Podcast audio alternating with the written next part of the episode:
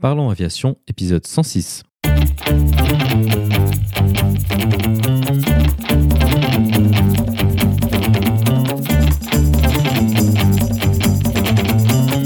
Parlons Aviation, le podcast qui parle de tout ce qui vole. Je m'appelle Antoine et aujourd'hui nous parlons d'aviation d'affaires long courrier sur Global 6000 avec Philippe. Nous proposerons également la vidéo de la semaine.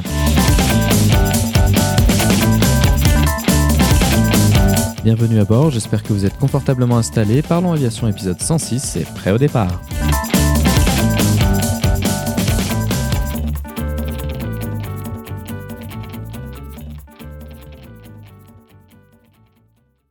Bonjour et bienvenue dans le 106e épisode de ce podcast. Avant de se lancer dans l'introduction traditionnelle de cet épisode, j'en profite pour souhaiter un quatrième anniversaire au podcast avec un peu de retard certes. En effet, le tout premier épisode est sorti le 5 décembre 2017. Cela me donne l'occasion de remercier tous les invités tous les auditeurs qui font du podcast ce qu'il est aujourd'hui.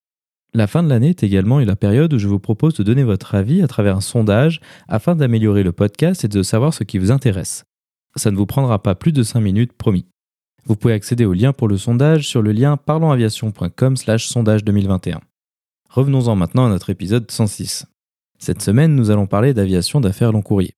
Nous avons déjà parlé d'aviation d'affaires avec Joël lors de l'épisode 73 et avec Basile lors de l'épisode 53. Cette fois-ci, nous allons nous intéresser plus particulièrement au bombardier Global 6000 et à un opérateur en propriété partagée. Pour en parler avec nous, notre invité de la semaine est Philippe. Philippe est pilote professionnel. Il a débuté dans la petite aviation d'affaires sur certaines citations 2 et Mustang. Il a ensuite évolué vers la ligne sur Boeing 737 chez Norwegian avant de retourner dans le privé sur Global 6000 chez VistaJet.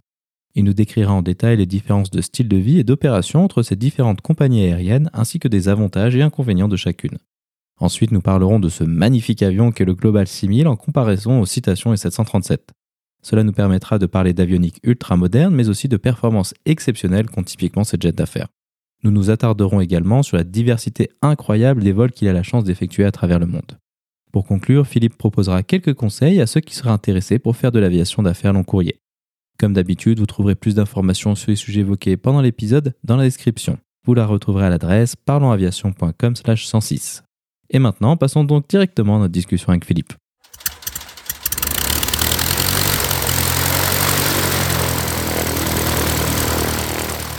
Bonjour Philippe et bienvenue sur Parlons Aviation. Peux-tu nous décrire ton parcours aéronautique? Eh bien bonjour Antoine, euh, merci pour ton invitation et, euh, et je suis ravi de, participer à, Parlons Aviation. Mon parcours, euh, ben écoute, euh, comme beaucoup, euh, de pilotes, ben, j'ai commencé comme tous les jeunes passionnés d'aviation par beaucoup de beaucoup de rêves et beaucoup de beaucoup de oui c'est ça enfin en fait euh, une grosse envie euh, une grosse envie de devenir pilote euh, tout jeune qui est devenue vite une obsession et puis et puis donc au lycée au lycée j'étais plus plus intéressé par par les avions et mes cours de BIA et ma préparation de de la TPL que que par ce qui se passait dans la salle de classe ouais. Voilà, donc j'étais pas un élève très assidu euh, en cours, mais euh, mais voilà, plus assidu pour ce qui était de étudier mon PPL ou programmer un FMS euh, de Boeing 737 sur Flight Simulator après les cours. Voilà, et puis bon, ben, rapidement, après le BIA, ça s'est enchaîné par de l'aéromodélisme et puis rapidement quelques cours de pilotage. et puis au fur et à mesure que je construisais mon budget en travaillant un peu l'été, j'ai réussi à passer mon pilote privé. Et, euh, et à l'âge de 17 ans, donc au minimum légal. Euh, et en fait, à ce moment-là, j'ai eu, euh, j'ai un ami à moi euh, qui m'a parlé d'un concours qui, euh, qui était organisé par l'armée de l'air pour rentrer dans une école euh, qui s'appelle l'école d'enseignement technique de l'armée de l'air, qui se situe à Sainte et qui recrute à partir de la seconde pour intégrer un cursus en fait de première terminale dans une dans une base aérienne, donc dans la base aérienne de Sainte et euh, en parallèle euh, de, formation militaire. Donc tu c'est pas vraiment un lycée militaire, hein, c'est à dire qu'on passe le bac, mais on est vraiment euh, on est vraiment militaire. Et, donc bah, moi qui m'ennuyais beaucoup à l'école et qui pensais qu'aux avions, je me suis dit l'armée de l'air, ça peut être plutôt pas mal. Et donc j'ai passé ce concours que j'ai réussi, et donc je suis rentré en première à Sainte, donc en tant que jeune, militaire de l'armée de l'air, et dans laquelle j'ai fait mes, mes armes entre guillemets. Bah, enfin, j'ai passé mon bac là-bas. Après les cours, je pouvais faire du planeur sur la base aérienne puisqu'il y avait un centre militaire de, vol à voile. Donc euh, c'était vraiment vraiment génial. Et donc ça a continué à me motiver pour pour ma passion. Puis je continue à voler à l'aéroclub de Sainte aussi euh, sur mes sur mes jours de repos. Donc euh, voilà, je continuais vraiment à, à attiser les braies, on va dire. C'était c'était vraiment je me dirigeais de plus en plus vers vers vers ce que je voulais faire vers l'aviation. Et puis bon, le problème c'est qu'en fait l'école de Sainte elle amène pas vraiment vers un cursus de pilote. Donc elle amène en fait à l'école de sous-officiers de l'armée de l'air qui, euh, qui donne accès à un panel de spécialités de l'armée de l'air qui est assez vaste, mais, euh, mais pas celui de pilote puisque le cursus de pilote dans l'armée de l'air c'est un cursus d'officier. Et donc j'ai essayé de, de, basculer euh, dans cette, cette filière-là, mais comme j'étais déjà en fait en formation de sous-officier après ma, mon passage à Sainte en tant que mécanicien avion, euh, j'ai pas pu, euh, pas pu aller passer les sélections de OPN que je visais. Donc pourtant, je m'étais quand même bien préparé euh, pour les passer, mais j'ai pas pu les passer en interne en fait. Ils m'ont pas laissé faire puisque j'étais déjà, ils avaient besoin énormément de mécaniciens à l'époque, mais pas du tout de pilotes. Il y avait très très peu de pilotes qui sortaient. Ça, c'était en 2008. Voilà, donc malheureusement, la, la, direction des ressources humaines de l'armée de l'air a refusé mon passage, mon passage au concours. Et donc, bah, ça m'a quand même pas mal démotivé et j'ai décidé à ce moment-là de quitter l'armée de l'air parce que je voulais vraiment voler et que j'étais un peu frustré en tant qu'apprenti mécanicien. Euh, même si c'était quand même génial de faire des points fixes en, en Mirage F1 euh, sur la base aérienne de Rochefort. génial. Euh, le problème, c'est qu'il y a quand même les cales qui t'empêchent de, de décoller. Donc, euh, j'ai décidé de quitter l'armée et euh, ce que j'ai pu faire, parce que c'était pas, c'était pas une mince affaire quand même de pouvoir quitter en cours de contrat comme ça et puis motivé aussi par euh, les magazines euh, spécialisés d'aviation qui disaient euh, d'ici 2020 on va avoir besoin de je sais plus combien de milliers de pilotes. Je me suis dit bon c'est le moment, il faut que je le fasse, il faut que je me forme. J'avais économisé pas mal d'argent, j'avais réussi à monter mes heures avec mon salaire de militaire à l'aéroclub, donc j'avais peut-être entre 3 et 400 heures de vol, ce qui fait que je pouvais faire une formation modulaire, ce qui revenait quand même vachement moins cher. Donc après avoir fait quelques devis dans les écoles de pilotage, bah voilà j'ai quitté l'armée. Et puis je suis rentré, euh, je suis rentré euh, en ATPL théorique à Aéropyrénées à Perpignan. Et puis dans la foulée, euh, CPL, donc pilote, licence de pilote professionnel, euh, qualif IFR multi, enfin le parcours traditionnel, suivi d'une MCC. Là, je suis sorti en ouais, fin 2009, début 2010, et malheureusement, c'était le début, euh, le début de la, du gros creux qu'on a traversé dans l'aviation euh, dans les années 2010 là. Voilà. Donc j'ai eu, euh, j'ai eu euh, pratiquement euh, ouais, un an et demi de chômage, quoi. Ouais, un an, un an et demi de chômage, ce qui est quand même pas trop mal parce que j'ai mes collègues qui ont, enfin, des, collègues à moi qui ont quand même plus galéré. Euh, voilà, donc pendant ce temps-là, j'ai enchaîné des boulots comme, euh, bon, j'ai fait une saison à l'aéroport de Nice comme coordinateur des vols. Euh, bon voilà, donc euh, j'étais un peu dans les cockpits à donner des, load sheets à des, pilotes, mais euh, voilà, j'essayais de, j'essayais de me placer dans les compagnies, mais c'était pas, pas facile. Et quand même, j'ai commencé à mettre un pied dans l'aviation d'affaires par chance, puisqu'à l'aéroport de Cannes où j'allais voler à l'aéroclub, j'ai rencontré un pilote d'avion d'affaires qui volait sur incitation Mustang et qui, qui cherchait des safety pilots. Donc c'était un avion qui était opéré en privé et, euh, et puis chercher des, des, des ce qu'on appelle des safety pilots, c'est des gens qui en fait vont accompagner des pilotes euh, sur des avions mono, monopilotes euh, pour les aider à euh, faire la radio, avoir voilà, avoir quelqu'un qui les accompagne, quoi. C'est pas vraiment de l'opération multiple, puisque évidemment le, jeune pilote à droite est pas rémunéré et pas et pas qualifié, bien sûr, mais ça permet de découvrir un peu et puis euh, le milieu. Et donc, je me suis retrouvé, euh, en étant coordinateur des vols à l'aéroport de Nice, euh, sur mes jours de repos, à faire euh, le copilote sur un, enfin, le pilote de sécurité plutôt, sur un, sur un citation Mustang, et à découvrir un petit peu ce que c'était que l'aviation d'affaires, ce que j'ai vraiment adoré. Et, et puis, bah, écoute, quelques mois plus tard, j'ai décroché un, j'ai décroché un, une sélection en fait chez, chez, enfin, chez Valjet, qui était une compagnie d'aviation d'affaires à l'époque qui avait sept avions, mais aujourd'hui, je crois que c'est une des plus grosses compagnies euh, d'aviation d'affaires françaises. Ils ont, ils ont vraiment grossi. Et donc, à l'époque, c'était quand même une petite compagnie, mais euh, j'ai réussi la sélection. Et je me suis retrouvé copilote sur Cessna Citation 2. Donc Valjet, c'était une, compagnie qui fait du charter. J'étais basé Cannes, donc j'habitais déjà à Nice puisque je travaillais à l'aéroport de Nice, donc c'était bien. J'étais sur place. Et voilà, j'ai fait j'ai fait trois ans de copilote sur un Citation 2. Donc c'est un vieil un vieil avion quand même. Le Citation 2, il datait de 1982, je crois celui-là. Donc avec des des vieux instruments, des aiguilles, voilà, un vieil horizon artificiel. Euh, donc c'était euh, c'était sympa les, les percées IFR euh, dans le brouillard l'hiver avec avec des instruments classiques. C'était c'était bien, c'était très formateur. Donc voilà, j'ai fait mes premières armes comme ça.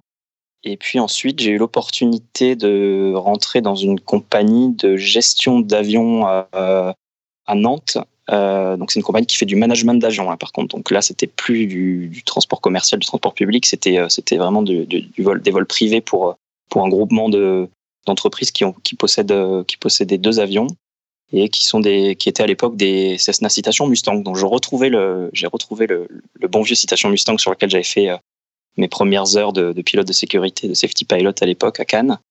Et cette fois-ci en place gauche en tant que commandant de bord. Donc c'est pour ça que j'ai quitté j'ai quitté Valjet à l'époque euh, donc je suis passé commandant de bord sur Citation Mustang. J'avais 26 euh, ans, quelque chose comme ça. Donc ça a été quand même une grosse marche parce que j'avais pas beaucoup d'expérience à l'époque. Et euh, voilà, donc j'ai fait mes premières armes de commandant de bord sur Citation Mustang. Et ensuite, euh, j'ai été embauché par Widget, qui est une compagnie qui existe encore, mais plus sous le modèle sur lequel elle existait à l'époque, et là, toujours en tant que commandant de bord sur citation. Donc là, je, faisais la même chose que ce que je faisais dans, la compagnie précédente, mais, mais dans, du transport public. Donc ce qui ressemblait à ma première compagnie, en fait, mais en tant que commandant de bord cette fois-ci. Et euh, voilà, donc euh, bah, j'ai continué à, à, monter les heures comme ça, euh, jusqu'à ce que le marché vraiment reprenne en 2015-2016. Et j'ai passé les sélections chez euh, Norwegian Norwegian Airlines, voilà, pour entrer comme copilote sur Boeing 737. Sélection que j'ai réussi et donc j'ai pu euh, rentrer en qualif de, donc sur Boeing 737. Alors bon, j'étais très content de faire de l'aviation d'affaires, mais euh, je me suis dit quand même une opportunité comme ça, ça se refusait pas. D'aller voir ce que c'était que la ligne déjà, et puis, et puis d'aller monter des heures sur un avion qui avait quand même qu'on appelle du ce qu'on appelait du JAR 25 à l'époque, qui est du CS 25 maintenant, donc c'est un avion de plus de 5 tonnes 7 pour pouvoir pouvoir évoluer euh, soit après vers euh, j'avais quand même en tête de revenir dans l'aviation d'affaires à un moment donné mais je me suis dit bon si la ligne me plaît euh, après tout je peux faire une carrière dans la ligne aussi quoi. Je me suis dit mais de toute façon j'arrivais pas à basculer du Cessna Citation qui est quand même des petits avions je n'arrivais pas à basculer vers vers de la grosse aviation d'affaires pour pour essayer d'évoluer vers, vers des avions plus gros pour pouvoir faire un peu du long courrier donc je me suis dit que ça pouvait, être qu'une bonne opportunité d'aller essayer la ligne et, euh, et donc, ce que j'ai fait, donc j'ai fait, euh, je suis allé faire 2000 heures de Boeing 737 chez Norwegian. Et, euh, et, voilà, sur diverses bases, dont notamment Oslo, qui était une des bases les plus grosses de Norwegian, où j'ai pu avoir un réseau juste incroyable pour, pour la ligne, c'était vraiment chouette. Avec une expérience très diverse, du temps chaud, du temps froid, des vols longs, des vols très courts, euh, des pistes euh, contaminées, verglacées, euh, dans des approches à vue dans les fjords, euh, voilà, des, vraiment des superbes expériences. et puis, ben, comme, comme tu le sais peut-être, Norvégienne a commencé à battre un peu de l'aile là, il y a deux ans, deux ans et demi, avec pas mal de problèmes suite au, enfin des problèmes qu'il y a eu face au, suite au crash des divers crashs des 737 Max, des problèmes qu'ils ont eu aussi avec le Boeing 787, avec les, les moteurs Rolls-Royce. Euh, donc bon, Norvégienne commençait à souffrir un petit peu. Et euh, là, j'ai eu l'opportunité d'aller passer les sélections pour VistaJet, pour, euh, pour rentrer sur Global 6000 comme copilote. Et euh, bon, c'est vrai que j'ai adoré mon expérience dans la ligne, mais j'ai voulu retourner à mes premiers amours, l'aviation d'affaires, et surtout que là, c'était quand même ce que je visais depuis longtemps, c'est-à-dire le long courrier en aviation d'affaires, quoi. Donc, euh, bah, je suis allé passer ces sélections que j'ai réussi. Et me voilà, aujourd'hui, deux ans après, euh, copilote euh, chez VistaJet, donc sur, sur Global 6000. Voilà un petit peu mon parcours jusqu'à aujourd'hui. Alors ça, c'est un super parcours. Ah, Peut-être si on revient un petit peu en arrière, donc tu as fait pas mal d'aviation d'affaires sur, comme tu as dit, des, des Cessna, les, les, stations 2 et Mustang. Um, après, tu es passé donc, dans, dans, une grande structure qui était quand même norvégienne à, cette époque-là, sur de la ligne, sur du 737. Qu'est-ce que ça t'a changé et quelle était un peu la différence entre les deux opérations de ce que tu avais fait avant sur les petits avions de petite compagnie à une énorme compagnie à cette époque-là? Oui, alors en effet, ça a été, ça, ça, un gros changement bien que, alors ça a été un changement de, de lifestyle, hein, complètement un changement de vie euh, total, autant personnel que professionnel. Mais professionnellement, ça, alors j'étais, honnêtement, je m'attendais pas à une si grosse marche parce que bon, je commençais à avoir quand même une petite expérience sur avion réaction, copilote et commandant de bord en transport public. Donc je me suis dit bon, même si en citation Mustang, ça avance pas très très vite en croisière, ça en dessous de 10 000 pieds, tout le monde est à 250 nœuds.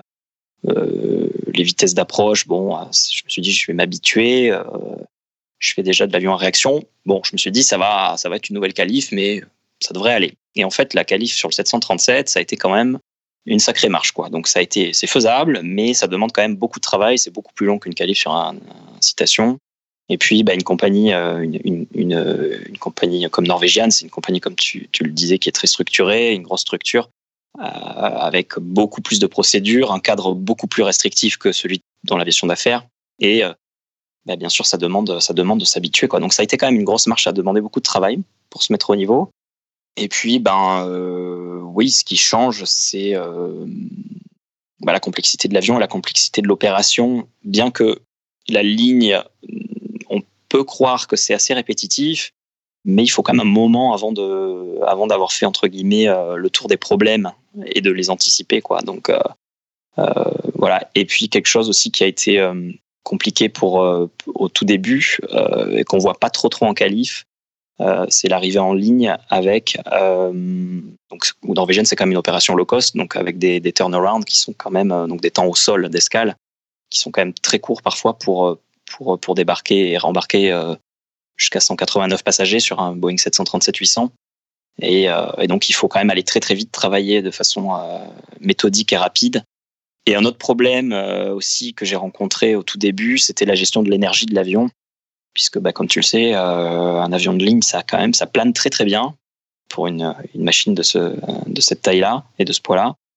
et en fait, bah, on demande, on demande aux pilotes de, faire des approches euh, en lice le plus longtemps possible, des approches décélérées et des, ce qu'on appelle des CDA, donc des Continuous Descent Approach, donc euh, en planant au maximum, en ayant les moteurs euh, sur idle, donc complètement réduits. Et, et donc, faut gérer, faut gérer, faut gérer son plan avec une vitesse, quoi. Donc, c'est quand même des nouvelles, des nouvelles, une conception qui est assez nouvelle par rapport à un pilote d'aviation d'affaires qui, surtout sur citation, où en fait on est à fond tout le temps et puis on réduit tout à 4 nautiques en finale et on, largement stabilisé. Quoi. Ça se passe pas comme ça sur, sur un Boeing 737. Euh, voilà. Donc ça, ça a été, euh, ça a été un petit peu, euh, un petit peu la, la, grosse marche, quoi. Voilà. Ce que tu viens de mentionner, c'est ça, c'est intéressant, c'est tout ce qui est le, le, style de vie. Alors, comment est-ce que c'était différent la ligne par rapport à l'aviation d'affaires dans les petites compagnies? Qu'est-ce que qu'est-ce que ça t'a changé à ce niveau-là? Ça, c'est quand même quelque chose de très important dans la vie de pilote. enfin, ce qu'on considère comme très important habituellement. Ouais, tout à fait. Alors, euh, ça a été un petit peu. Euh, chaque fois que j'ai changé de compagnie, j'ai eu l'impression d'améliorer quelque chose dans ma vie euh, et professionnelle et, personnelle, mais j'ai l'impression qu'on c'est toujours un espèce de compromis entre l'avancée professionnelle et, et l'équilibre de la vie privée. à savoir que ma première compagnie, Valjet, à l'époque, elle était peu structurée. Donc aujourd'hui, ça a changé, ils ont des plannings, etc. Mais, mais à l'époque, c'était, il n'y avait pas du tout de planning.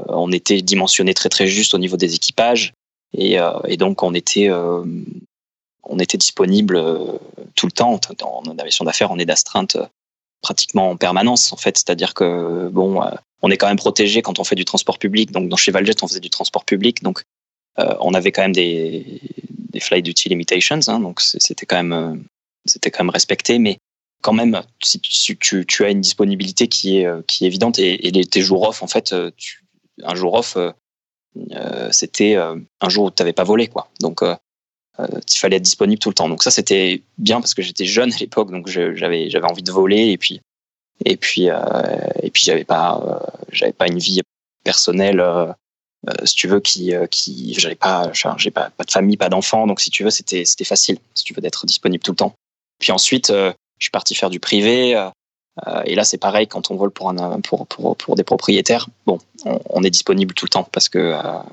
parce que quand le propriétaire, alors la plupart du temps les vols sont prévus, mais des fois il y a des vols, des vols déclenchés et puis bah il faut, on peut être, je sais pas moi, à la plage ou en train de faire du sport, et ben il faut, faut être assez réactif et capable de décoller assez rapidement souvent. Euh, et puis ensuite, euh, chez Widget, j'ai eu euh, un planning pour la première fois. Et là, ça a quand même changé la donne. Donc, c'était six jours de travail, trois jours de repos. Donc là, ça permet de se projeter un peu dans le futur. Il y avait des vacances aussi. Donc, ça, ça permettait de, ça permettait de, de, de, bah, de se projeter, d'avoir une vie sociale. voilà, donc bon, c'était quand même de mieux en mieux en termes de conditions. Et puis après, euh, euh, la ligne, alors là, c'est très structuré, mais ça demande, à moins d'avoir de la chance et d'être basé là où on habite, euh, ça demande soit de s'expatrier, ce qui était mon cas chez, chez puisqu'au début j'étais basé en Espagne, donc il a fallu que j'aille habiter à Madrid. et puis ensuite j'ai changé de base, j'ai habité à Oslo pendant deux ans, donc ce sont des, vraiment des expériences très enrichissantes euh, du point de vue personnel euh, de s'expatrier, mais euh, mais c'est aussi très difficile quoi. D'ailleurs, j'avais un petit peu sous-estimé ce côté-là. C'est vrai que c'est difficile de s'expatrier. autant administrativement que que personnellement parce que ben on voit moins ses amis etc et donc après ben, soit on rentre dans une routine de commuting ce que font beaucoup de gens mais mais ça dépend où on habite par rapport à son lieu à sa base soit on décide d'habiter sur sa base. Et voilà, moi, ce que j'ai jamais vraiment fait, j'ai essayé de plus ou moins commuter, mais chez Norvégienne, le rythme était très soutenu. C'était c'est comme une low cost, je volais pratiquement 800 heures par an. Et donc, euh, c'était euh, c'était difficile de faire les allers-retours à la maison puisque j'habite euh, à Bordeaux. Et, et, Oslo-Bordeaux, quand j'avais. donc, je, travaillais cinq jours, puis j'avais quatre jours de repos. Ça voulait dire que si j'avais de la chance sur mon cinquième jour de travail, j'arrivais à, attraper un avion qui me permettait de rentrer à Bordeaux. Mais la plupart du temps, euh, c'était euh, sur mes quatre jours de repos, c'était euh, deux jours passés à voyager et puis deux jours à la maison. Donc c'était vraiment éreintant, quoi. C'était c'était très fatigant et donc j'ai fini par arrêter ça et, vivre à Oslo à plein temps. Mais ce qui a créé aussi un déséquilibre, donc ça, ça a été aussi une des motivations à aller chez VistaJet, qui donne des plannings qui sont beaucoup plus aérés avec avec plus de plus de jours de travail mais d'affilée mais aussi du coup plus de jours de repos euh, d'affilée ce qui permettait de puis surtout ce qui me permettait de vivre où je voulais quoi donc ça ça a été euh, euh, il y, a, y, a, divers enfin voilà j'ai connu chaque compagnie à apporter comment dire chaque compagnie a apporté un style de vie différent et je pense qu'il faut trouver un équilibre entre ce qu'on a envie de faire professionnellement et, ce qu'on veut faire enfin et, et, les besoins personnels et c'est pas facile dans l'aviation ça demande quand même une certaine flexibilité et, j'ai remarqué quand même que l'évolution professionnelle est souvent euh, euh, au détriment de, de, la vie personnelle.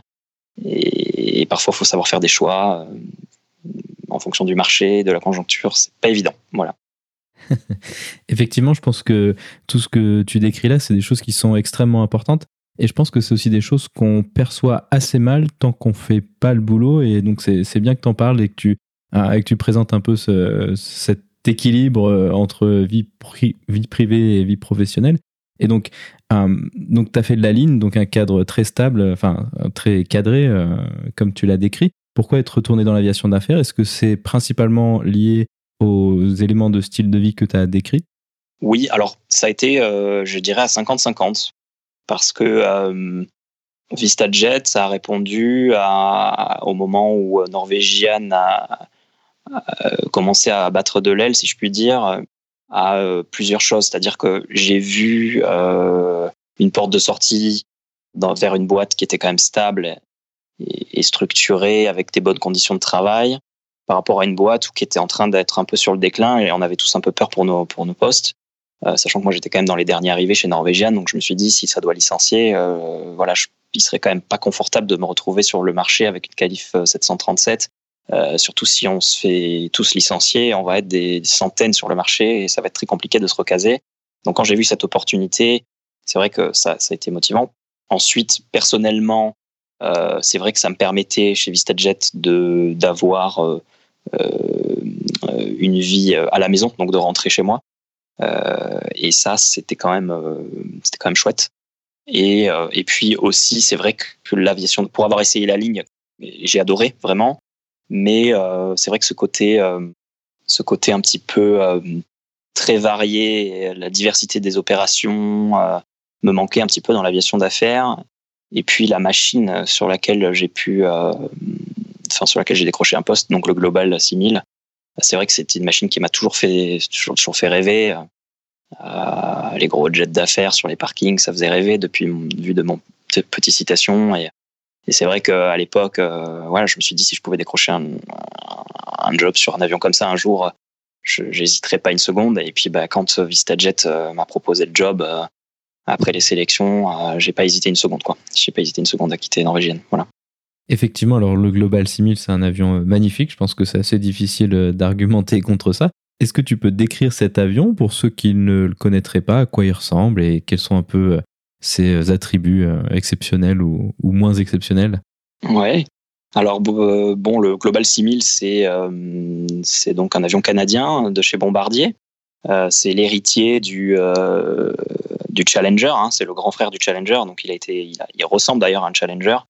Euh, mais c'est un avion qui a été en fait euh, euh, surélevé, rallongé et qui ressemble un petit peu à un CRJ, donc l'avion de ligne, mais mais en fait sur lequel on a mis des ailes énormes. Donc c'est un avion qui fait 30 mètres par 30, grosso modo. Hein. donc c'est pas aussi gros qu'un Airbus A320 ou un 737, mais quasiment c'est aussi haut en tout cas qu'un Boeing 737.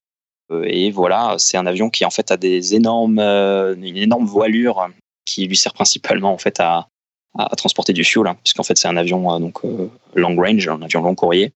Et, et en fait, c'était jusqu'à présent, euh, jusqu'à il y a peu de temps, le, le fleuron donc de, de chez Bombardier, hein, dans, le, dans le domaine de l'aviation d'affaires en tout cas. Euh, il a été détrôné il y a peu à part euh, donc son évolution qui est le Global 6005, qui est donc la version un petit peu plus récente, et, euh, mais de la, de, du même gabarit. Et puis il y a maintenant la version super size euh, du Global 6005 et le Global 7005. Voilà, qui s'appelait euh, à l'origine le Global 7000, euh, mais que, qui a été renommé Global 7005 parce qu'en fait, il a été fait pour faire 7000 nautiques de, de, de range, de, de rayon d'action. Et en fait, ils se sont rendus compte qu'il faisait beaucoup plus que ça et que donc c'était plus proche de 7500 nautiques pendant les essais. Donc ils l'ont renommé le Global 7005. Voilà. Euh, mais en tout cas, le Global 6000, ça reste une machine relativement récente avec une avionique euh, très récente aussi surtout dans la version donc du 6000 qui est le, la version la plus moderne des Global Express. Voilà, donc c'est un avion qui peut voler 13 euh, heures, peut-être un peu plus parfois, des fois 13h30, mais c'est au maximum, on va dire 13 heures pour être, pour être confortable. Et donc, comme je l'ai expliqué pour le Global 7005, bah, le Global 6000, c'est euh, pour son rayon d'action, donc 6000, 6000 nautiques, euh, 1000 nautiques de, de rayon d'action. Voilà, il a un plafond opérationnel de 51 000 pieds. Euh, voilà, donc nous, on n'est pas autorisé à l'opérer euh, à ces altitudes-là, on s'arrête au niveau 490, mais ce qui est déjà bien assez, euh, bien assez haut. Et puis, c'est un avion qui vole à 500 nœuds de vitesse propre à peu près, donc grosso modo presque 1000 km heure, 950 km heure en vitesse de croisière. Donc Mach 0. Enfin, Mach 85 quoi, donc 85% de la, vitesse du son. Voilà, il contient donc dans la configuration de, de dans laquelle on l'opère chez Vistaljet, il, il a 14 euh, passagers. On peut le transformer en version nuit euh, très rapidement et on, on peut faire euh, donc 5 lits avec deux lits doubles, donc ça fait 7 couchages. Euh, voilà, il a deux, enfin une salle de bain à l'arrière. Enfin, quand je dis salle de bain, bon, cette version-là, elle a pas de douche, mais on peut, il y a des versions qui existent avec des douches. Il a donc la version, le 6000 a une version euh, avec un crew rest, donc ce qu'on a nous euh, pour pouvoir faire des vols augmentés euh, à trois pilotes, donc pour pouvoir respecter les, euh, les, les flight time limitations justement et faire des vols de faire des vols de 13 heures. on embarque trois pilotes, voilà, pour pouvoir pour pouvoir être légal au niveau des, des temps de repos et, et, donc on fait des on, on s'aménage des temps de repos comme le comme le font les, les pilotes de ligne sur sur le long courrier quoi. Voilà, donc c'est euh, voilà un petit peu pour le Global 6000. Une, particularité, je pense, qui est assez frappante pour les pilotes qui font de la ligne comme moi, surtout les avions qui sont plus euh, tout à fait les plus récents comme le 320, c'est euh, la beauté du cockpit avec ses grands écrans. Quelles sont quelques-unes des innovations? Alors toi, tu venais du 737 en plus, un avion encore bien plus vieux que le 320. quelles étaient un peu les, innovations qui, qui t'ont frappé et, qui te, et que, que tu utilises aujourd'hui plus ou moins tous les jours? Oui, alors vraiment, ouais, je suis passé d'un extrême à l'autre. Donc, je suis passé du 737, qui, euh, qui est un avion donc ancien, même si le j'ai fait du 737 Max, qui était soi-disant la version la plus, enfin, qui était la, version la plus récente du 737. Mais malgré ça, euh, non, ça reste un avion de vieille génération. Et pour te donner un exemple, je crois que toi sur le 320, c'est quand même assez automatisé. Quand tu démarres un moteur, tu as juste à mettre un switch sur, euh, sur, sur on. C'est ça. Euh, voilà, sur le 737, il faut ouvrir euh, la start valve, euh, il faut injecter le fuel, ensuite il faut configurer les bleeds, aligner la génératrice. Enfin bon, c'est c'est voilà, c'est vraiment c'est vraiment archaïque. Puis effectivement, en arrivant sur le Global 6000, bah, c'est plus proche de ce que toi tu connais sur sur la 320. C'est bah tu mets le bouton engine sur on, puis ça démarre. voilà, tout est automatique. Alors ça paraît, on se dit oui, mais du coup, il n'y a plus rien à faire. Mais alors, pas forcément, parce qu'il faut quand même savoir ce qui fait l'avion. Et je pense que tu le vois aussi sur l'Airbus. Il faut vraiment avoir une compréhension assez profonde de l'automatisme, parce que euh, il faut pouvoir savoir quand quelque chose se passe pas bien. Et donc, c'est pas simple, en fait. Moi, je me suis dit, ouais, c'est tout automatique. Mais oui, mais non, c'est pas si simple. Donc, euh, l'automatisme amène aussi son lot de problèmes. Mais, euh, mais pour répondre à ta question, le, le cockpit, effectivement, euh, donc c'est une avionique, euh, pour les connaisseurs, c'est une avionique ProLine Fusion. donc c'est une avionique complètement intégrée, c'est-à-dire que en fait, ce sont quatre gros écrans qui sont des écrans multifonctions en fait. Donc ils sont une fois qu'ils sont allumés, ils sont séparés verticalement en deux et on a en fait avec, avec on a chaque pilote un, un trackball à la façon des, des vieilles souris d'ordinateur là avec une boule en fait que tu peux déplacer et, euh, et, tu peux cliquer sur les menus pour euh, configurer les écrans comme tu veux en fait.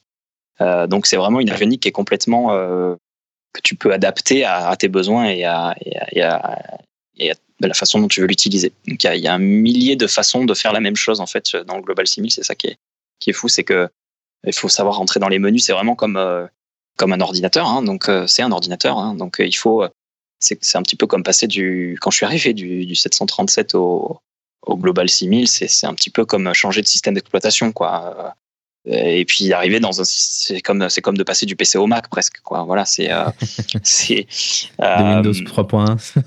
ouais, ouais, c'est un peu ça. C'est euh, et puis euh, voilà, donc il faut, ça c'est la première chose. Et puis bon, ben après l'avion en lui-même, c'est un avion qui est de, moderne, euh, donc euh, qui est équipé avec un head-up display, avec une caméra thermique dans le nez de l'avion qui permet de, euh, de voir de nuit, euh, donc au-dessus de l'Atlantique, c'est assez pratique.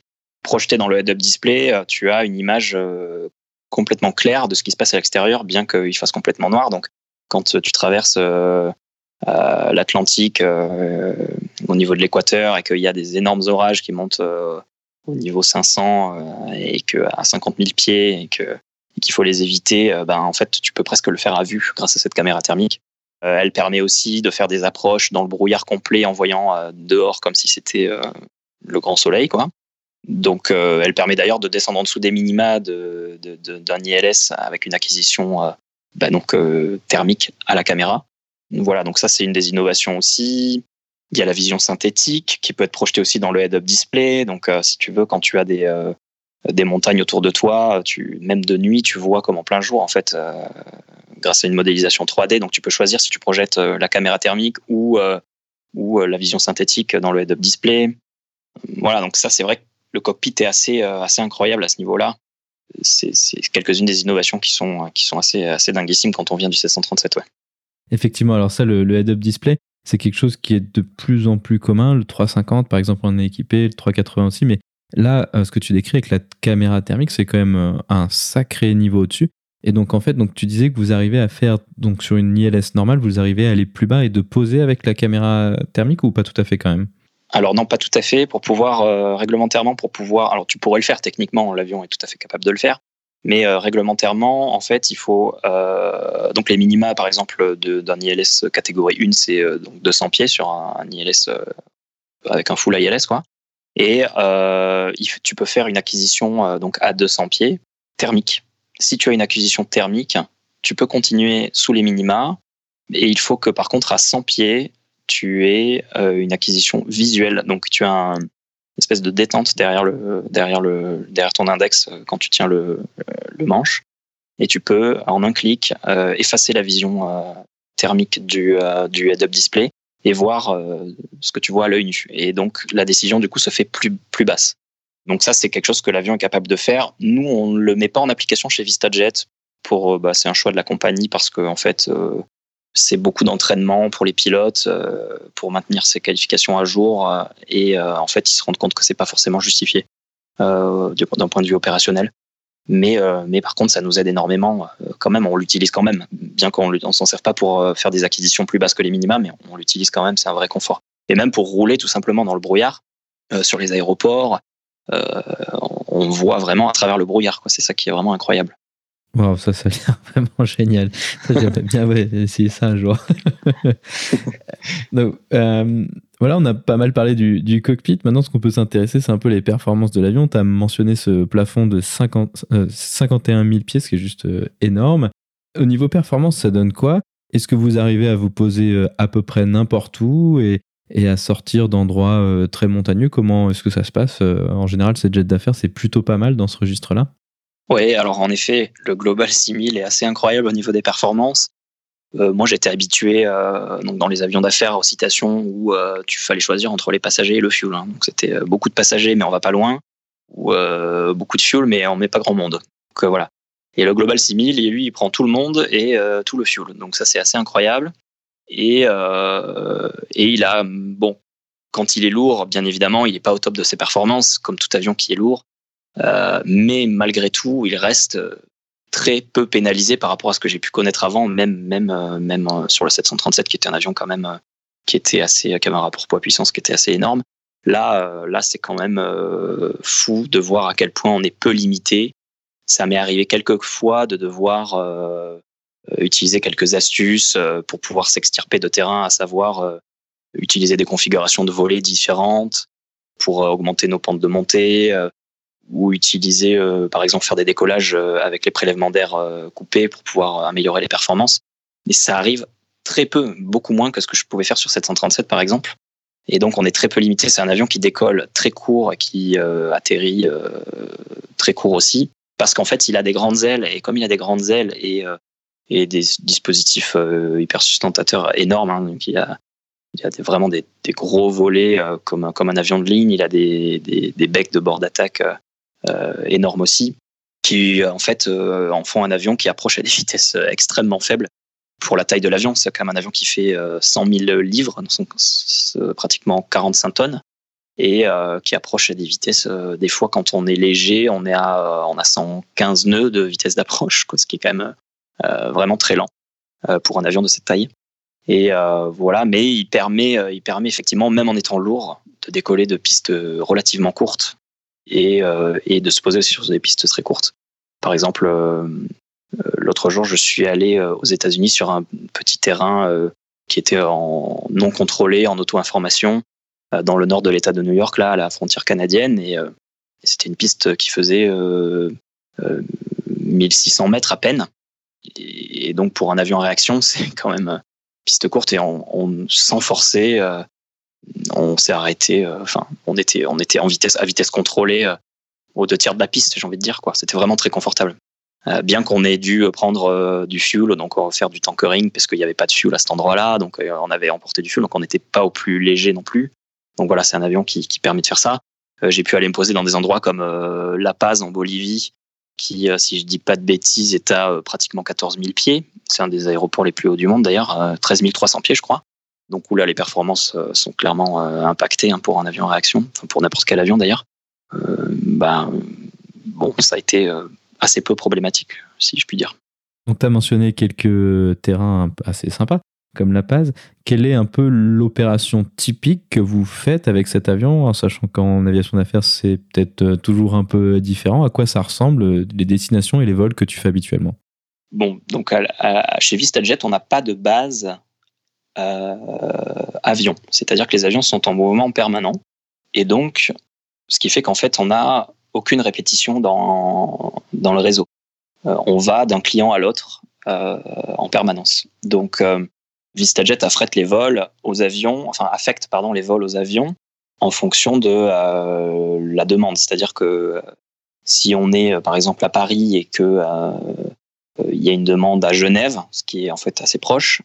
C'est probablement l'avion qui est le plus proche, donc à Paris, qui va, qui va prendre, qui va prendre la mission. Et donc le réseau, ben, se trouve être complètement, complètement, complètement aléatoire en fait. Donc on fait, on fait des vols qui sont complètement improbables entre des fois deux gros terrains ou entre deux petits terrains ou entre un terrain international et un aéroport VFR avec 1500 mètres de piste et euh, personne à l'arrivée et il euh, faut se débrouiller. Donc c'est c'est ça qui est assez incroyable, c'est la diversité de, l'opération et, euh, et, surtout sur un avion comme le Global 6000 qui permet donc d'aller partout dans le monde. Donc il y a, vraiment pas d'endroit où on ne va pas avec VistaJet et donc avec cet avion. C'est ça qui est vraiment incroyable. J'ai fait des vols de fait des vols de 5 minutes comme j'ai fait des, vols de 13 heures, euh, des fois dans la même journée. Il s'est passé, je peux te donner des exemples. J'ai j'ai fait des vols qui sont qui sont rigolos. Bah, pas plus tard qu'hier, j'ai fait New York Tarbes par exemple ou euh, Los Angeles Strasbourg ou euh, il y, a, des trucs qui sont complètement euh, complètement surréalistes des vols internes aux États-Unis ce que j'aurais jamais pensé faire dans ma dans, ma carrière il faudrait être un pilote d'une compagnie américaine pour pouvoir faire des vols internes aux États-Unis et c'est quelque chose qu'on fait très régulièrement c'est ce qui fait la magie, la magie de l'aviation d'affaires sur ce genre de métier. Et c'est pour ça d'ailleurs que je visais ça, parce que je pense qu'il y a pas plus. Euh, la diversité euh, est à son maximum, quoi. On va vraiment partout. effectivement, alors ça, ça a l'air vraiment génial. Tout à l'heure, tu parlais euh, du planning comparé à ce que tu avais fait avant. Chez VistaJet, qu'est-ce que ça donne? À quoi ressemble ton planning et comment est-ce qu'il évolue au jour le jour ou peut-être pas tellement? Alors, c'est un planning qui est fixe et qui est donc c'est un 15 jours on, 15 jours off avec une petite différence, c'est-à-dire que les avions n'ont pas de base, mais les pilotes ont une base, mais ce sont des bases de mise en place en fait. C'est-à-dire qu'on va très très rarement commencer son, service aux commandes de son avion, à moins vraiment que, euh, par le plus grand des hasards, le jour où on commence son service, il y ait, un global qui soit euh, sur ta base. Et donc, ce qui fait que pratiquement euh, à chaque fois, on démarre notre service par une mise en place vers là où a été laissé le global par l'avion précédent, par l'équipage précédent. Et le dernier jour, euh, de la même façon, il faut, euh, il faut que la compagnie nous ramène sur notre base. Donc on, on, a 15 jours de travail et 15 jours de repos, mais il y a en fait un jour avant et un jour après sont utilisés pour, pour, pour acheminer l'équipage sur l'avion. Ce qui fait qu'en fait on fait 17 jours de travail pour 13 jours de repos. Mais on part de chez soi le premier jour et on rentre chez soi le 17e jour. Donc en fait, on est, on est vraiment parti que 15 jours. Quoi. Voilà, donc ça c'est un planning qui est fixe euh, à l'année, qu'on a un an à l'avance, et donc on peut vraiment bien s'organiser. Ensuite, euh, donc ce qui est très appréciable chez VistaJet, c'est que sur nos jours off, on nous embête pas. On n'a vraiment euh, pas, pas de fonction en dehors de, des fonctions de pilotage sur nos jours off. On peut vraiment couper avec la compagnie et vraiment faire un break avec, avec euh, avec la, rotation précédente qui est souvent euh, fatigante parce qu'on est quand même 15 jours, voire 17 jours même sur la route, euh, avec les décalages horaires, et, etc. Donc, c'est important de pouvoir se ressourcer. Donc ça, c'est quelque chose qui est vraiment très appréciable. Et après, par contre, donc ce qui se passe sur les 15 jours où on est vraiment sur l'avion avec l'équipage, en théorie, c'est un équipage, à savoir donc deux ou trois pilotes, une hôtesse et un avion ensemble pendant 15 jours. En pratique, il y a parfois des changements pour des raisons opérationnelles, que ce soit des visas équipage, des repos équipage, euh, des changements d'avion, parce que des fois, on fait des vols qui sont trop longs pour le Global 6000. Oui, oui, ça arrive. C'est-à-dire que, par exemple, quand on fait, euh, quand des passagers veulent faire Hong Kong-New York, ça passe pas en direct. Euh, donc, il faut faire des, des fuel stops, mais il faut aussi changer l'équipage. Donc, parfois, on fait ces manips qu'on appelle des hot swaps. Donc, on, se pose, euh, on fait des, changements d'équipage, notamment en Alaska, quand on fait des transpacifiques. Donc typiquement, des passagers qui voudraient faire Hong Kong-New York, euh, on va s'arrêter euh, à Anchorage en Alaska et on va faire un fuel stop et changer l'équipage. Voilà. Et puis ensuite, l'équipage qui, qui a débarqué va se reposer et puis va probablement soit prendre un avion de ligne pour aller sur un autre avion qui, sera qui aura été laissé quelque part, ou rester sur place pour attendre euh, un nouveau hot swap qui sera passé par là, euh, puisque ça arrive assez fréquemment. Et donc, euh, en gros, si c'est une rotation entre guillemets normale où on reste sur l'avion, ben en fait, on va itinérer avec son avion. Et puis, des fois, en une semaine, on a fait quatre continents, quoi. Voilà, on passe en une journée comme ça de, de l'Asie aux États-Unis, Puis le lendemain, on peut aller en Australie. Et puis, et puis le lendemain, on, sera en nouveau en Asie. Puis après, on va peut-être aller à Dubaï pour faire des vols sur l'Afrique. Et comme ça, d'un jour à l'autre, on peut, on peut, on peut changer d'environnement. Donc, ce qui fait que ben, faut prévoir un petit peu tout dans la valise, hein, du chaud, du froid tout le temps. On ne sait jamais où on va aller, donc voilà. Et les vols sont en mouvement permanent puisque, comme je te l'expliquais, les opérations essaient d'optimiser le réseau pour pouvoir avoir euh, le moins de vols à vide possible. Ce qui fait que hum, le moindre changement dans le planning fait que tout, est mis, tout est en mouvement permanent puisque les vols sont réalloués aux avions en fonction de leur position géographique. Donc, euh, on peut avoir un vol le lendemain euh, sur Hawaï et puis finalement non, ça sera un vol sur euh, ce sera un vol sur le Brésil parce que euh, parce qu'il y avait un avion plus près qui était mieux positionné que nous pour pour faire le vol sur Hawaï. Voilà, donc c'est ça bouge très souvent. Voilà, le planning est en mouvement permanent. Donc ça, ça a l'air euh, vraiment génial de pouvoir faire autant de destinations dans un laps de temps aussi court. Comment est-ce que vous gérez bah, tout ce qui est la fatigue, le jet lag Est-ce que c'est quelque chose qu'on apprend au fur et à mesure avec le métier? Comment ça se passe?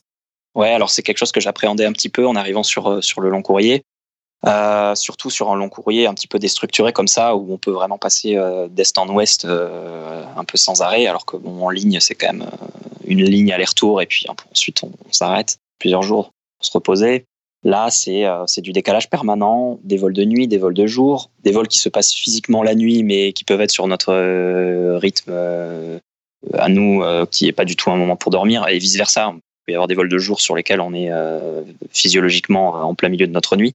Donc tout le monde le vit un petit peu différemment.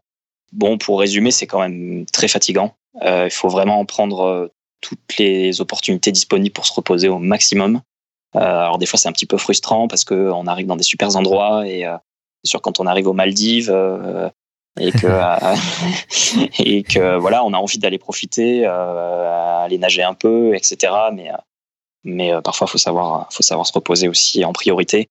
Donc c'est c'est assez difficile. Le, manque de sommeil est difficile à gérer euh, parce qu'il faut maintenir un niveau de sécurité important et donc euh, donc ouais c'est c'est quand même ça c'est vraiment la partie compliquée du métier. Voilà, on n'hésite pas à on n'hésite pas à dormir le plus qu'on peut. On se repose en vol aussi beaucoup. Donc soit dans le cockpit, on fait du control rest, ce que ce que je crois que vous pouvez faire aussi de ton côté donc ça, on, le, on en use and abuse, comme on dit. on en fait vraiment, euh, vraiment beaucoup. Mais euh, quand on est trois pilotes, on utilise le crew rest aussi. Donc sur des vols de 12 heures, on arrive à avoir euh, trois heures de repos chacun. Et ça, c'est bien parce que ben, quand on arrive à dormir au moins trois heures, c'est mieux que de dormir pas du tout ou dormir 15 minutes aux commandes. Quoi. Voilà. voilà comment on essaie de gérer. Et puis, ben, quand on est vraiment trop fatigué, euh, comme la, la fatigue, c'est vraiment quelque chose qui est difficile à prévoir et difficile à quantifier. Hein, c'est vraiment personnel. Et puis, euh, puis il y a des vols qui peuvent paraître simples sur le papier, qui se passent plus difficilement.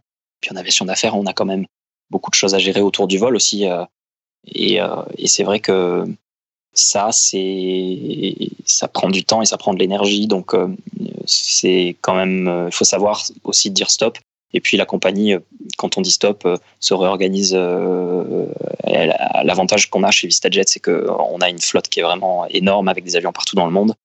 Et donc, ils vont pouvoir utiliser un autre équipage. Ils n'hésiteront pas à, mettre un autre équipage en place avec, avec un autre avion pour, pour nous relayer si on est trop fatigué. Ça, ça, ça on n'hésite pas à le faire et vraiment, ça, c'est appréciable. Quoi. Un autre aspect de l'aviation d'affaires, c'est la proximité avec la clientèle. Alors là, effectivement, une fois de plus, le, le contraste avec l'aviation de ligne est énorme. Euh, quel est ton rôle en tant que pilote par rapport à la clientèle et quel type de situation est-ce que ça t'amène à gérer euh, au jour le jour? Curieusement, sur Global 6000, on a moins de proximité avec, euh, avec la clientèle que à l'époque où j'étais sur Citation, puisque aujourd'hui on a une hôtesse qui fait quand même le gros du, du, de la relation clientèle. Euh, alors nous, en tant que pilote, on est quand même là pour euh, accueillir les passagers, les accompagner, leur donner un briefing euh, de sécurité. Puis ensuite, on, bah, le Global 6000 est fait d'une façon que la partie équipage à l'avant est quand même assez séparée de, l'arrière. Il y a une porte qui se ferme. Le galet à l'avant avec le crew reste est quand même séparé de l'arrière. Et donc, à moins que les passagers viennent nous rendre visite pendant le vol, on les voit plus trop pendant le vol.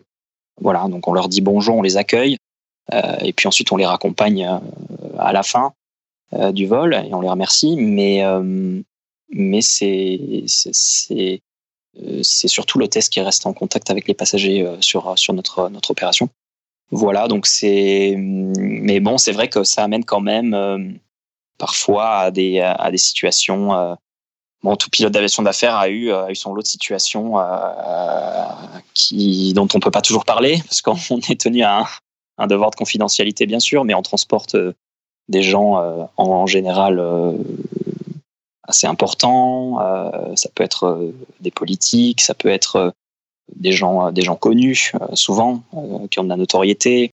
Donc, il faut respecter leur, vie privée, mais, malgré nous, parfois, on est témoin de, choses, puisqu'on partage quand même dans un espace confiné une, partie de leur vie pendant, pendant la durée du vol. Donc, voilà. Et puis, des fois, ça amène à des situations intéressantes aussi, à des discussions comme ça avec des gens, des gens dont on n'aurait jamais, ou des gens qu'on admire parfois aussi. et donc, c'est vrai que ça c'est c'est quelque chose enfin on est assez privilégié pour ça des fois de pouvoir euh, voilà ou des des tournées de concerts avec des, des accès en backstage parfois des petits avantages comme ça ou des avant-premières de films euh, c'est vrai que moi à l'époque au tout début notamment sur citation j'avais fait des tournées de DJ où où j'avais pu avoir quelques quelques accès dans des concerts en backstage rencontrer les artistes. C'est vrai que pour ça on est assez privilégié voilà ça, ça c'est des petits euh, euh alors ça arrive pas, fréquemment, mais quand ça arrive, c'est c'est agréable. à quoi ressemble le futur pour toi euh, dans l'aviation d'affaires ou ailleurs? Est-ce que tu te vois faire ça à long terme, évoluer vers la place gauche sur d'autres machines? Comment est-ce que toi tu vois l'avenir?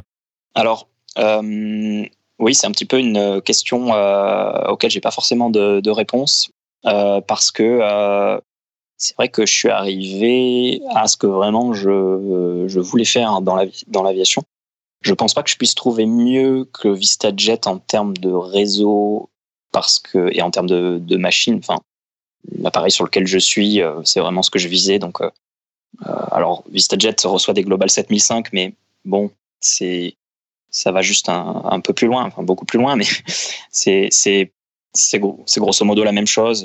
donc, ce sera le même type d'opération le futur, euh, oui, effectivement, une évolution commandant de bord, c'est ce que je vise. Donc repasser commandant de bord, mais euh, sur cette machine-là, chez VistaJet, ça serait c'est la, suite logique de ce qui m'attend chez VistaJet. Ensuite, bon, l'inconvénient que ça présente, euh, c'est que on a, un, rythme des vols qui est très soutenu parce que c'est une compagnie qui a une grosse disponibilité et une grosse capacité de réponse puisqu'elle a des avions partout disponibles, euh, vraiment. Euh, donc on inonde un peu le marché et euh, du coup on vole beaucoup, on vole à un rythme qui est très soutenu, on fait, beaucoup plus d'heures que la moyenne de l'aviation d'affaires annuellement. Et donc, je pense que sur le long terme, ça a quelque chose qui est très fatigant. Donc, je ne sais pas comment, comment, comment, comment je vais, je vais percevoir ça dans le futur. Euh, je pense que après quelques années, on doit se fatiguer et peut-être, bon, on voit quelques collègues qui partent vers des opérations privées sur le même type d'avion, mais où, euh, les rythmes sont quand même euh, un peu plus, enfin moins soutenus, quoi, et, et qui permettent, qui permettent de tenir plus longtemps. parce que c'est vrai que c'est, je pense que sur le long terme, ça, ça, peut, ça peut avoir des conséquences, ça peut avoir des conséquences sur, sur la santé. Quel conseil aurais-tu pour quelqu'un qui serait intéressé pour faire de l'aviation d'affaires long courrier comme euh, tu peux le faire aujourd'hui? Ça dépend de son profil, mais si c'est une personne qui n'a pas d'expérience, comme je, je, le dis souvent, je, parle à quelques jeunes passionnés qui sont en train de se former ou qui sont, qui sont au début de carrière et qui, qui aimeraient viser ça, je leur réponds que euh, bah moi aussi à l'époque, euh, quand j'étais sur citation, je visais ça. Et puis, et puis en fait, on se rend compte rapidement que sauf euh, euh, gros coup de chance ou euh, vraiment être au bon endroit au bon moment. Et ça peut arriver, hein. faut pas, faut pas désespérer, mais c'est assez difficile quand on n'a pas beaucoup d'expérience. Et moi, vraiment, ce qui a été l'élément déclencheur pour pouvoir accéder à ce genre de machine, ça a été mon expérience sur, sur Boeing 737, puisque VistaJet, c'est une compagnie à laquelle j'ai envoyé peut-être une trentaine de CV. À l'époque où j'étais sur citation, j'envoyais j'envoyais mais très régulièrement mon, ma candidature. Et j'ai jamais pu, j'ai jamais pu rentrer parce que je pense que je ne me démarquais pas en fait par rapport à, par rapport au reste, au reste de la population de pilotes. Et, et là, en fait, le fait de combiner une expérience en aviation d'affaires, une expérience de commandant de bord en aviation d'affaires et une expérience de copilote en ligne avec des heures sur, sur un avion plus lourd, et ben curieusement, ça a débloqué, ça a débloqué. Donc, je pense qu'il faut, pour pouvoir accéder à ce genre de poste, il faut cultiver le réseau parce que dans l'aviation d'affaires, euh, ça marche aussi beaucoup, euh, beaucoup par cooptage. Et, euh, donc, ben, on peut arriver à décrocher des, des postes dans des compagnies sur, qui, ont, qui ont ce type d'avion, même sans trop d'expérience. Ça peut arriver, mais globalement, c'est des postes qui sont assez difficiles à obtenir sans, sans, une expérience assez conséquente. Quoi. Voilà. Donc, faut pas désespérer, mais il faut il faut faire son chemin dans sa carrière, construire, sa carrière un petit peu en saisissant des opportunités, euh, sans perdre de vue euh, le but initial. Quoi. En fait, c'est un petit peu ce que j'ai fait. Et puis, bah, en gros, j'ai mis 10 ans quoi, entre mon début sur Citation 2 et, mon arrivée chez, euh, chez VistaJet. oui, c'est un peu moins de 9 ans. Quoi. Voilà, j'ai mis 9 ans à pouvoir arriver à faire ce que je voulais faire initialement. Donc, il faut, il faut de la patience, de la persévérance. Et, et puis, bah, comme toujours, ça finit par payer en général. Super, bah, ce sera le mot de la fin alors. Ainsi se conclut donc cette discussion. Philippe, merci beaucoup d'avoir accepté de venir sur le podcast pour nous parler d'aviation d'affaires sur le Global 6000. Je t'en prie, merci à toi.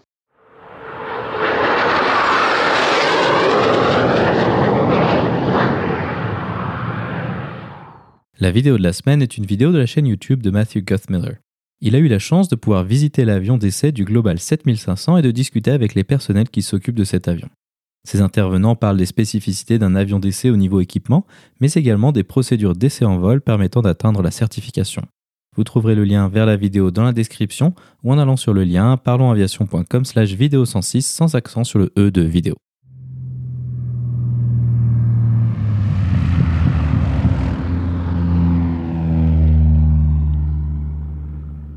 Ainsi se conclut donc le 106e épisode de ce podcast. J'espère qu'il vous a plu et je vous invite à vous abonner sur votre application de podcast favori. Également, n'hésitez pas à laisser un avis 5 étoiles sur iTunes, ce qui permettra à d'autres personnes de découvrir ce podcast. La description de cet épisode est disponible sur notre site web parlonsaviation.com/106. Je tiens à remercier Philippe d'avoir accepté de venir sur le podcast pour nous parler de son expérience en aviation d'affaires. Si vous avez des questions, des remarques ou des suggestions, n'hésitez pas à nous contacter sur contact@parlonsaviation.com et cette fois-ci également à remplir le sondage. Si vous voulez recevoir des notifications lors de la sortie des nouveaux épisodes, vous pouvez vous inscrire à la newsletter dans la barre latérale droite de notre site parlonsaviation.com. Vous pouvez également nous suivre sur Twitter, sur parlonsaviation et sur Facebook. En vous souhaitant des vols nombreux, je vous remercie d'avoir écouté ce 106e épisode de Parlons Aviation et je vous souhaite d'excellentes fêtes.